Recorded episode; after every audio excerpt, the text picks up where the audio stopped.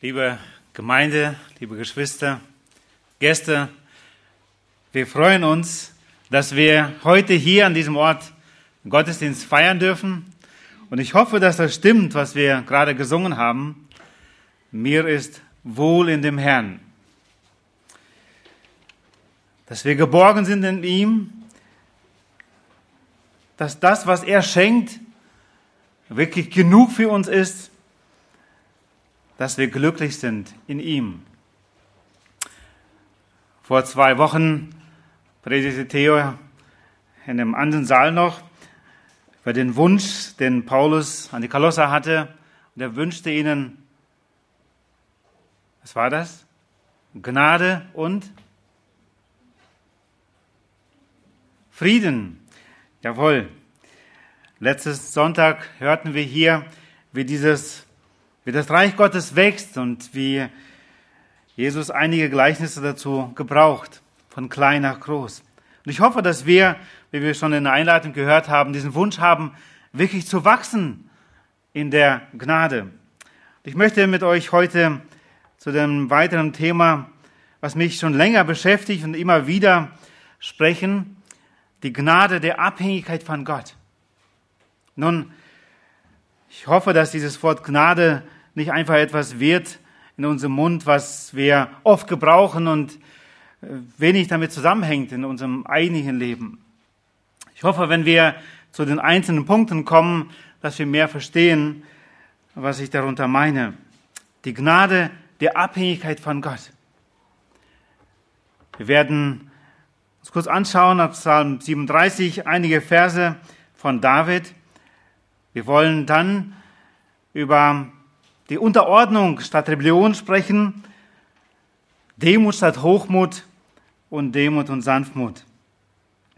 Und Jakobus 4, Verse 6 und 7a sehen wir sehr deutlich, wie Jakobus, der sehr praktische wird, sehr deutlich macht, was die Auswirkungen der Demut sind und welche Gnade Gott denen schenkt, die demütig sind und dass er den Hochmütigen widersteht. Psalm 37 als erstes möchten wir aufschlagen ab Vers 1. Der König David befand sich mitten im Leben unter bösen, gottlosen Menschen. In Verantwortung vor Gott und Menschen entschied er sich, dem Herrn sein Leben anzuvertrauen und seine Lust an ihm zu haben. Und er freut sich bereits, wie sein Leben ausgehen wird. Er schaut schon voraus und er weiß es, er ist, hat diese Zuversicht. Psalm 37, Vers 1. Von David. Entrüste dich nicht über die Übeltäter. Beneide nicht die, welche Böses tun, denn wie das Gras werden sie schnell verdorren und wie das grüne Kraut verwelken. Vertraue auf den Herrn und tu Gutes. Wohne im Land und hüte Treue. Und habe deine Lust am Herrn, so wird er dir geben, was dein Herz begehrt. Befiehl dem Herrn deinen Weg und vertraue auf ihn, so wird er handeln und wird deine Gerechtigkeit aufgehen lassen wie das Licht und dein Recht wie den Mittag. Sei still dem Herrn und harre auf ihn. Entrüste dich nicht über den, dessen Weg gelingt, über den Mann, der böse Pläne aufführt, ausführt. Lass ab vom Zorn und lass den Grimm. Entrüste dich nicht. Es führt nur zum Bösen. Denn die Übeltäter werden ausgerottet, aber die auf den Herrn hoffen, die werden das Land besitzen. Noch kurze Zeit und der Gottlose ist nicht mehr und sieht siehst du dich um nach seiner Stätte, so ist er nicht mehr da. Aber die Sanftmütigen werden das Land besitzen und werden ihre Lust haben an Fülle von Heil. Der Psalmist freut sich am Herrn. Er hat seine Lust an ihm und er sagt, so wird er dir geben, was dein Herz begehrt. Er freut sich, dass er seine Wege dem Herrn anbefehlen darf. und er ruht in Gott. Vers 7 sagt er, sei still dem Herrn und harr auf ihn. Die Gnade der Abhängigkeit von Gott. Empfinden wir es als Gnade, wirklich von Gott abhängig zu sein? Oder ist da etwas in uns, vom alten Menschen noch, da, dass sie immer wieder sich als Rebellion erweist gegenüber Gott, gegenüber den Menschen, die Gott uns zur Seite gestellt hat. Unterordnung statt Rebellion. Der Ursprung der Sünde ist im Stolz zu finden. Die erste Sünde des Universums war in der Überheblichkeit. In Hesekiel 28 offenbart uns Gott etwas von dem Fall Satans, seiner Rebellion gegenüber Gott. Auch der Fürst von Tyrus wird hier genannt, aber vieles passt genau auf Satan und wird auch, kommt auch sehr deutlich zum Vorschein in dieser Ausführung hier. Ich lese ab Vers 14, da heißt es, du warst ein Gesalbter, schützender Cherub. Ezekiel 28, Vers 14. Ja, ich hatte dich dazu eingesetzt. Du warst auf dem heiligen Berg Gottes und du wandelst mitten unter den feurigen Steinen. Vers 15, du warst vollkommen in deinen Wegen vom Tag deiner Erschaffung, bis Sünde in dir gefunden wurde.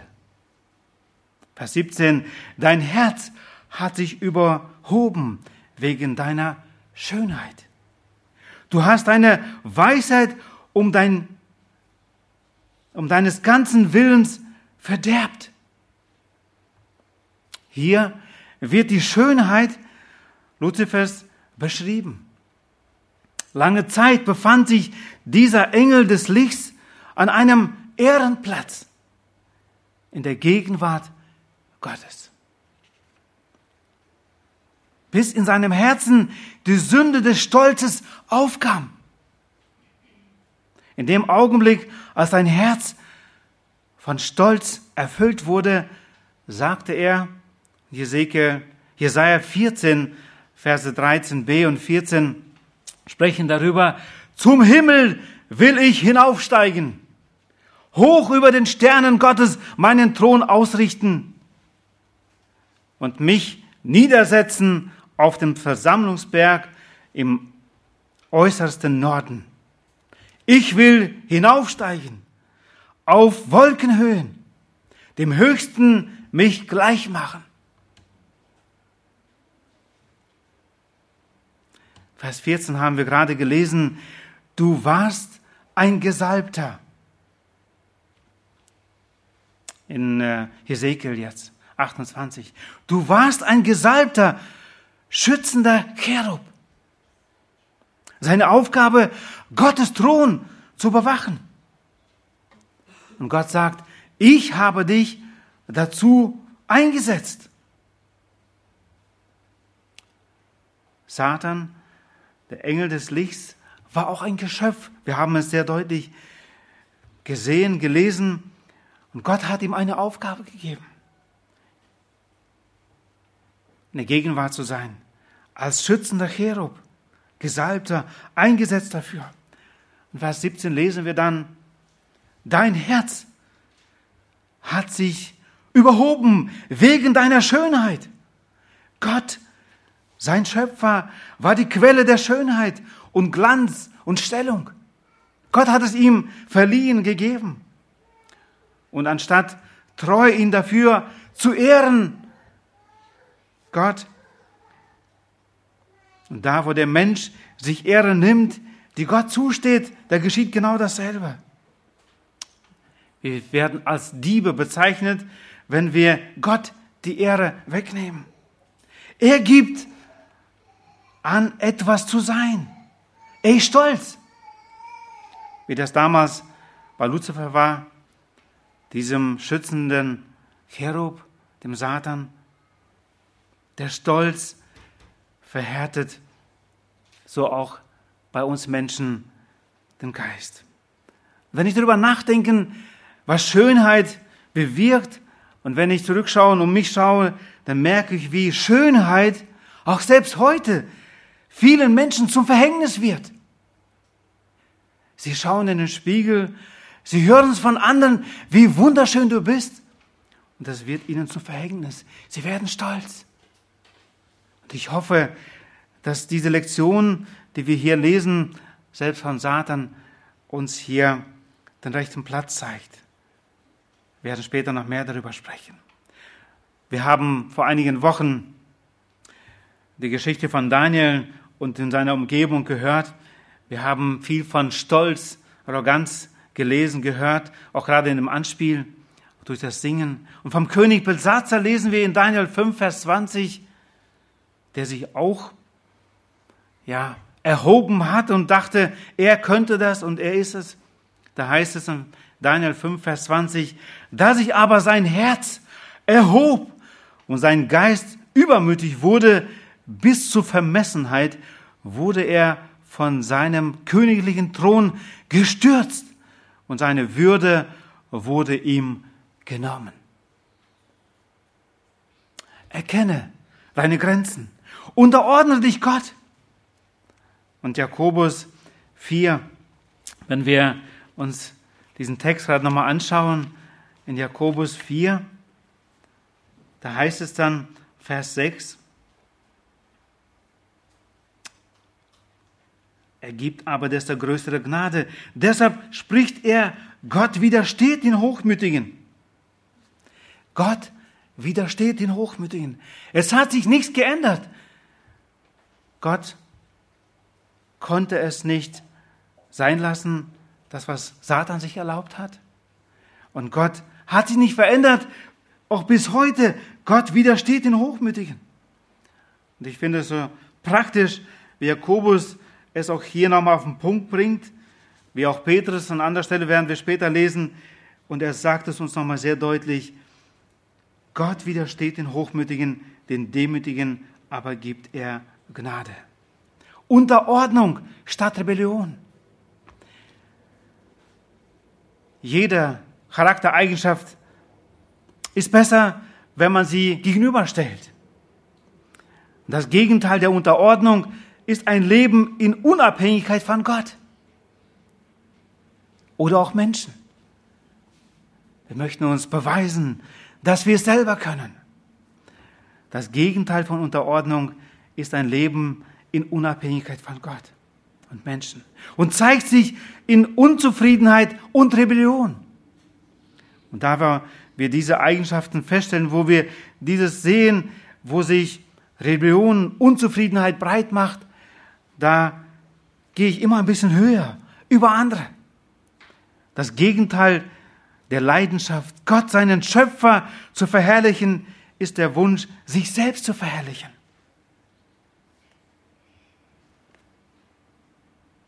Gott möchte, dass es unser Wunsch ist, dass wir Gott verherrlichen. In unserem Umgang untereinander wird das schon sehr deutlich. Und wenn wir nach Selbstlob, Stolz und Arroganz, wenn das in unserem Leben festzustellen ist, dann sind wir, fallen wir unter die Hochmütigen. Und Gott sagt, dass es ihm, dass er ihnen widersteht. Er kann es nicht ab. Er möchte, dass wir erkennen den Platz, den uns wirklich zusteht. Demut statt Hochmut. Als nächstes möchten wir uns kurz Gedanken machen, gerade auch in diesem Text. Da heißt es, er gibt aber desto größere Gnade. Deshalb spricht er, Gott widersteht den Hochmütigen. Die Gnade in Abhängigkeit von Gott. Erkennen wir, wer wir wirklich sind? Demütig sein bedeutet zu erkennen, wie viele Gaben Gott in dich gelegt hat. Und dass alles, was in uns ist, das Gute, wirklich von ihm kommt, vom Herrn. Ich schreibe mir keinen Verdienst zu. ist es manchmal nicht einfach, wenn man Lob bekommt, einfach zu schweigen, dann nehmen wir es an. Und jedes Mal zu sagen, Gott die Ehre, ist ja auch manchmal zu viel. Und doch sollten wir tief in unserem Herzen uns ganz bewusst sein, egal wie gut wir was gerade geleistet haben, doch ganz bewusst sein, diese Ehre gehört Gott. Und manchmal müssen wir es auch sehr deutlich zum Aus, also aussprechen, dass diese Ehre jetzt Gott gehört. Ich möchte Gott die Ehre für alles geben, was ich bin und was ich habe und was ich einmal erreichen werde. Eine Parabel möchte ich hier zur Hilfe nehmen, die mir hoffentlich hilft, das eben Gesagte zu verdeutlichen. Die Parabel über den Mond und die Sonne.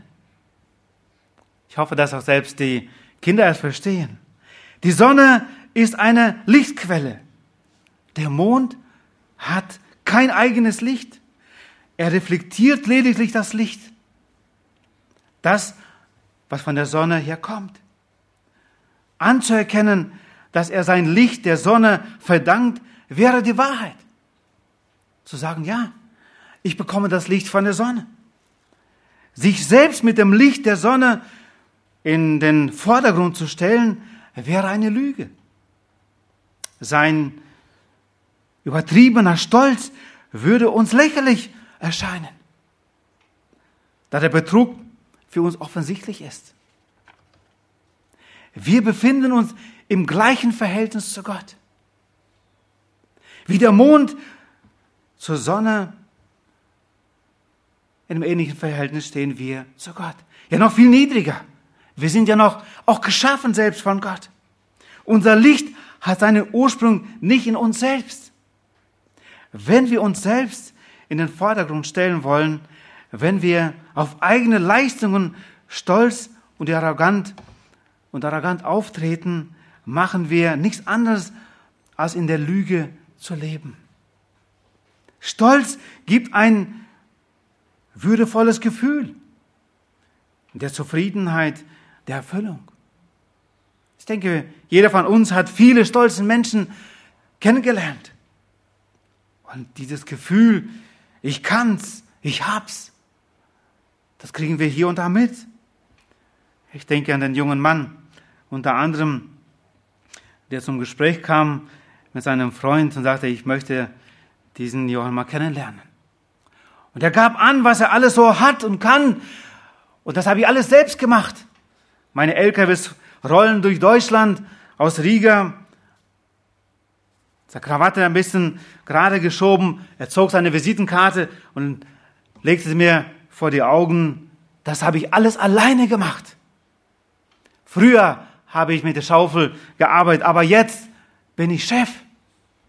Schau mal, das habe ich alles ohne Gott gemacht. Ich bat ihn weiter zu sprechen. Der sprach und sprach und sagte, bist du fertig, Alexander? Ja, okay, sag ich. Weißt du was? Ohne Gott kannst du noch nicht mal einen Atemzug machen. Erkennst du, was du wirklich bist? Was gibst du an? Ich, ich, ohne Gott. Wie hochmütig muss der Mensch sein, um so zu, von sich zu prallen.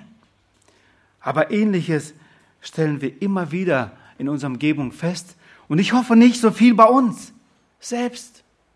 Aber prüfen wir unser Herz, was wir von uns denken. Ein stolzer Mensch besitzt ein übertriebenes Gefühl des Selbst, ein, an Selbstvertrauen.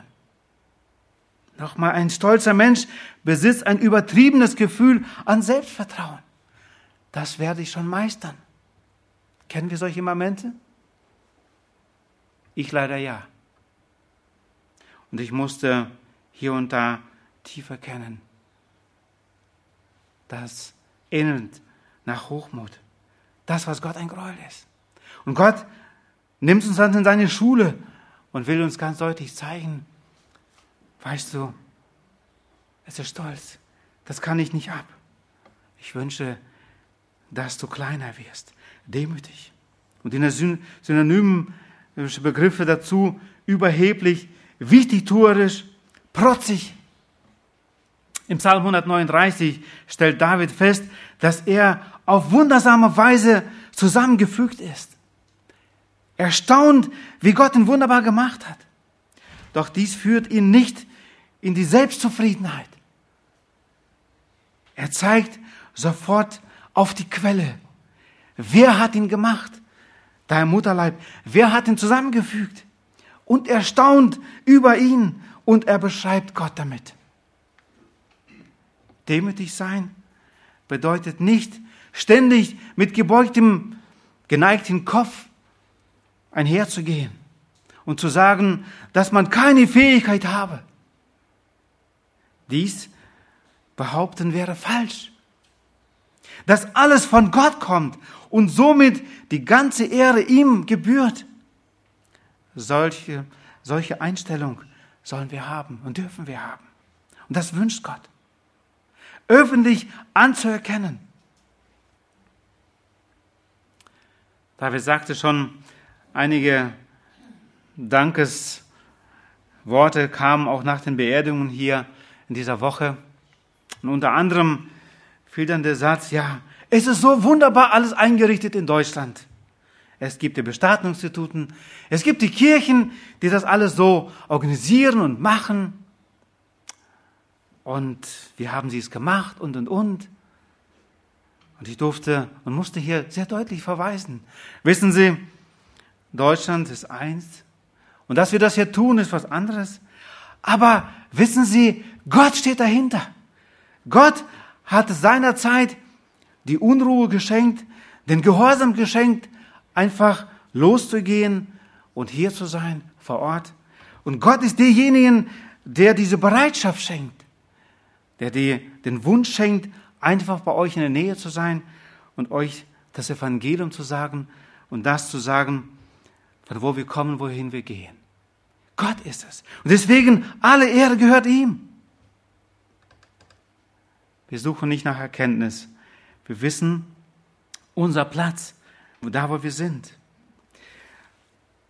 Wie weit wir dieses verstehen, das, was wir, was Jakobus hier sagt, nennt Petrus nochmal ein bisschen anders zusammengefügt in 1. Petrus Kapitel 5, Verse 5 und 6.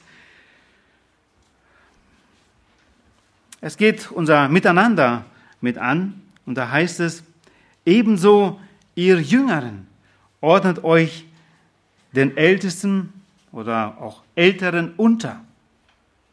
Und das ist etwas, was uns eigentlich nicht wirklich passt, oder? Die meisten von uns haben noch Ältere. Und da, wo wir uns unterordnen sollen. Oder auch Ältesten. Und das gefällt uns nicht wirklich. Wir wissen es doch besser. Wir können doch mehr lesen und forschen und, und, und. Aber hier sagt er weiter, Alle aber umkleidet euch mit Demut im Umgang miteinander. Denn Gott widersteht den Hochmütigen, den Demütigen aber gibt er Gnade. Ihr alle sollt euch gegenseitig unterordnen und in Demut bekleiden. Wenn ich Männer studiere, die etwas geleistet haben in ihrem Leben, ob es Männer der Bibel waren, die Gott gebraucht hat, ganz besonders, dann waren diese Männer demütig. Oft mussten sie erst demütig gemacht werden, aber sie waren demütige Leute. Wenn ich heute Zeitschriften anschaue, Menschen, die etwas tun und etwas verbringen, die Gott gebraucht, dann waren es demütige Menschen, die sich ganz klar unter Gott gestellt haben, die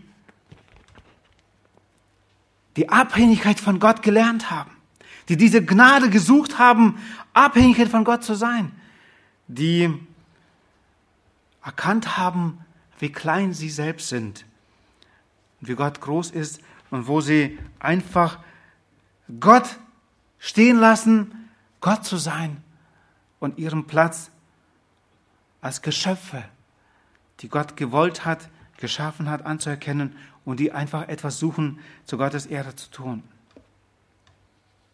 Und ich wünsche mir so sehr, dass dieses Wort Demut statt Hochmut, dass wir es wirklich lieben und dass wir es suchen danach. Sprüche 16, 5 lesen wir auch sehr deutlich davon, was Gott nicht gefällt.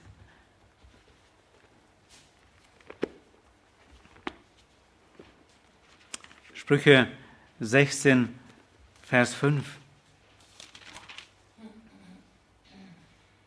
Ein Gräuel für den Herrn ist jeder Hochmütige. Die Hand darauf, er bleibt nicht ungestraft. Es liegt in unserer Natur, dieser Stolz.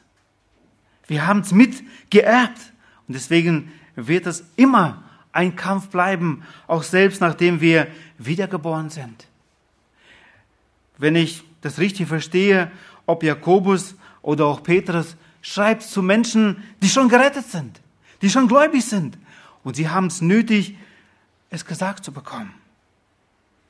Selbst im Umgang untereinander, wenn wir in Petrus 5 hier sehen, da heißt es nochmal, lese ich es, ebenso ihr Jünger ordnet euch den Älteren unter. Alle aber umkleidet euch mit Demut im Umgang miteinander. Wir brauchen diese Demut, wenn wir miteinander reden und kommunizieren. Wie können wir das erreichen? Ganz praktisch. Demut statt Hochmut. Da, wo wir einfach suchen nach Gottes Erkenntnis, wo wir diese Gnade bei Gott suchen, wirklich ein Ja zu haben zu seinem Wort, zu akzeptieren das, was er sagt.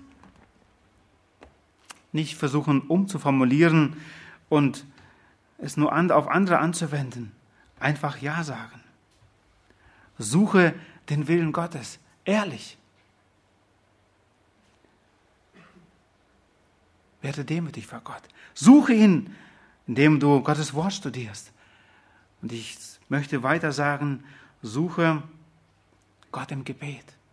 Er spricht von Demut. Da, wo wir unsere Abhängigkeit von ihm erkennen und zu ihm beten. Ich glaube, uns geht es heute viel zu gut. Und uns fällt es wirklich schwer, Demut zu lernen, weil es uns so gut geht. Und manchmal muss Gott etwas zulassen in unserem Leben, damit er weiter mit uns arbeiten kann, damit wir diese Tugend diese Demut wirklich lernen. Und drittens, Demut und Sanftmut. Ich habe sie einfach mit und beschrieben und nebeneinander gestellt. Demut und Sanftmut. Interessant ist, wenn wir die Bibel lesen und diese zwei Wörter suchen, dann werden wir etwas feststellen, dass sie manchmal sehr oft im Zusammenhang gebraucht werden. Wenn wir bei Mose lesen, in 4. Mose 12, Vers 3, dann heißt es in der Elberfelder Übersetzung, der Mann Mose war sehr demütig oder auch gebeugt, mehr als alle Menschen, die auf der Erde waren, die auf dem Erdboden waren. Er war demütig. Wenn wir die Schlachterübersetzung hier daneben stellen und lesen, dann heißt es, dass Mose sehr sanftmütig war. Und sanftmütiger als alle anderen Menschen auf der Erde, so ungefähr. Jesus selbst hat uns aufgefordert, von ihm zu lernen, denn er ist sanftmütig und von Herzen demütig. Also ist es nicht das Gleiche. Matthäus 11, 29. Wenn wir Matthäus 21, 5 noch dazu nehmen,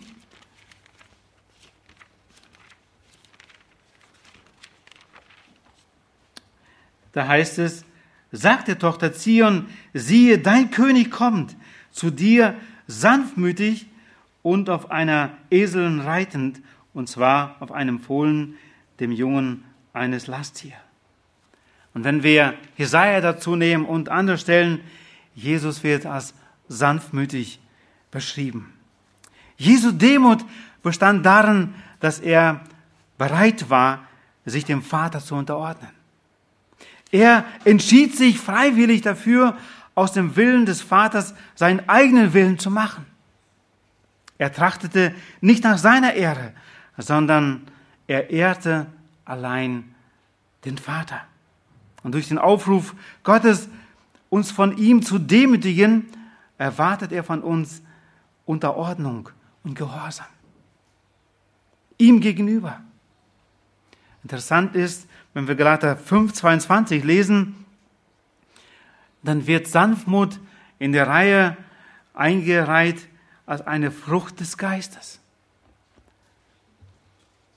Sanftmut, eine Kraft, die wirklich gezähmt ist.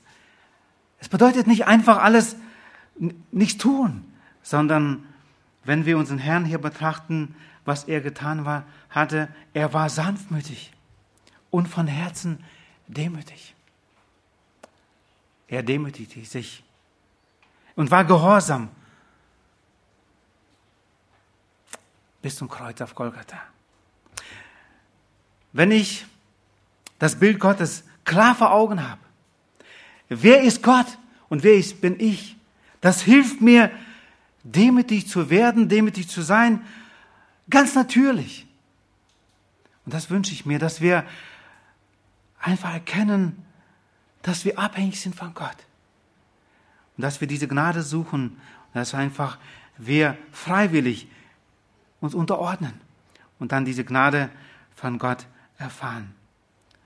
Aus meiner Demut Gott gegenüber fließt dann eine wohltuende Haltung durch mein Verhalten auch Menschen gegenüber.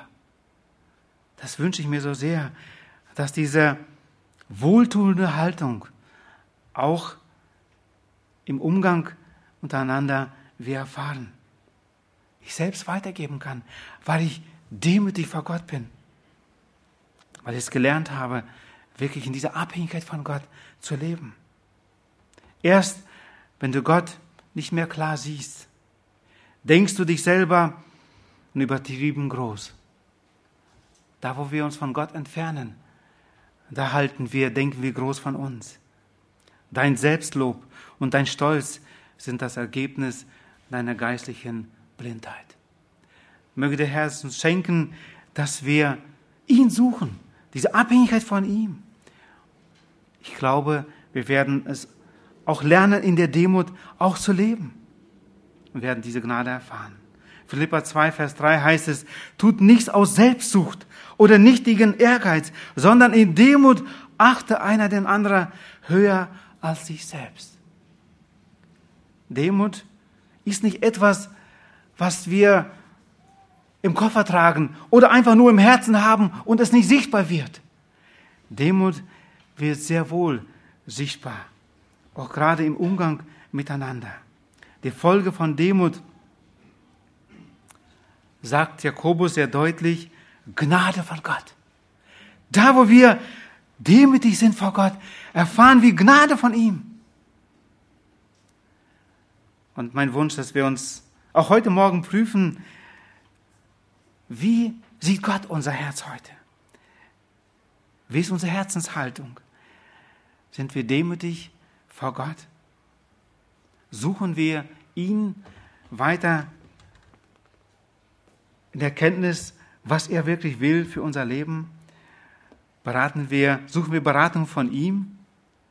Ich wünsche es mir, dass wir es erleben, auch in dieser Woche, und dass wir somit wirklich ein Zeugnis sind auch nach außen. Unser Herr demütigt sich freiwillig vor Gott. Ich wünsche mir, dass auch wir uns demütigen vor Gott. Dann verheißt er uns Gnade. Den Demütigen gibt er Gnade. Was wollen wir mehr? Gott segne uns im Nachdenken und im Forschen über dieses Wörtchen und im Ausleben. Als wir vor einem guten Jahr in der Gemeinde bei der Sekra waren, war dieses Wörtchen das meistgebrauchte Wort unter den Dienern. Und es fiel mir auf, dass sie daran gearbeitet haben, lernten, demütig zu sein. Und ich wünsche es mir, dass wir es auch in unserer Gemeinde buchstäblich leben und dass wir, dass es sichtbar wird, auch im Umgang untereinander und als Zeugnis nach außen. Gott wird uns Gnade schenken und er wird groß rauskommen, da wo wir demütig vor ihm leben und untereinander dieses ausleben. Gott, helfe uns dabei. Amen.